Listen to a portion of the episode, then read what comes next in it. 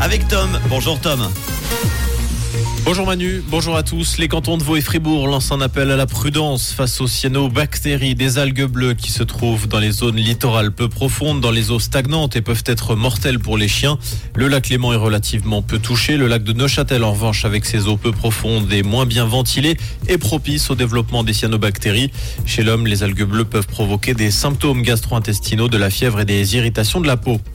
Le département des affaires étrangères veut faire des économies sur ses ambassades. Selon la L'ambassade de Bolivie pourrait fermer d'ici l'été 2024.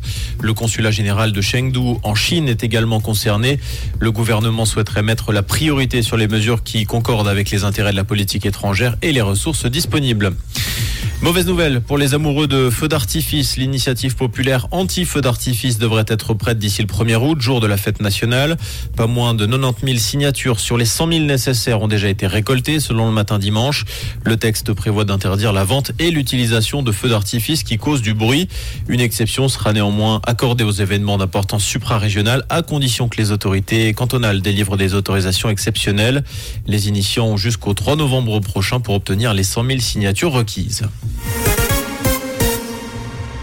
À Lausanne, plus de 100 000 spectatrices et spectateurs ont arpenté les rues pour la 51e édition du Festival de la Cité. Six jours de festivités durant lesquels les visiteurs ont assisté à pas moins de 167 représentations. Les organisateurs parlent d'un super bilan. Les trois nouvelles scènes situées au Pont Bessières et au sud de la cathédrale ont également bien fonctionné. Le budget de la manifestation se monte à 2,1 millions de francs. Cette attaque en Chine, un individu déséquilibré a semé la terreur dans une école maternelle du sud du pays. Six personnes ont perdu la vie, une a été blessée. Parmi les victimes se trouve un enseignant, deux parents et trois élèves. Le suspect a été arrêté. Mauvaise nouvelle pour Everdon Sport. Agnelison Silva va être écarté des terrains une bonne partie de la saison. Le milieu de terrain s'est blessé en amical contre Sion mercredi dernier. Le Brésilien de 27 ans souffre d'une déchirure du ligament croisé intérieur et du ménisque et devra se faire opérer. Il sera absent pendant plusieurs mois. Merci Tom. Comprendre ce qui se passe en Suisse romande et dans le monde, c'est aussi sur Rouge.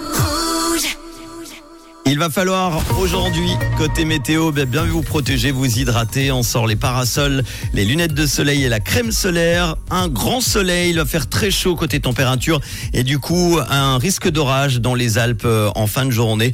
En pleine, euh, il fait, euh, ils annoncent pardon cet après-midi entre 32 et 35 degrés à Neuchâtel, Yverdon, Lutry, Martigny et Montreux pour le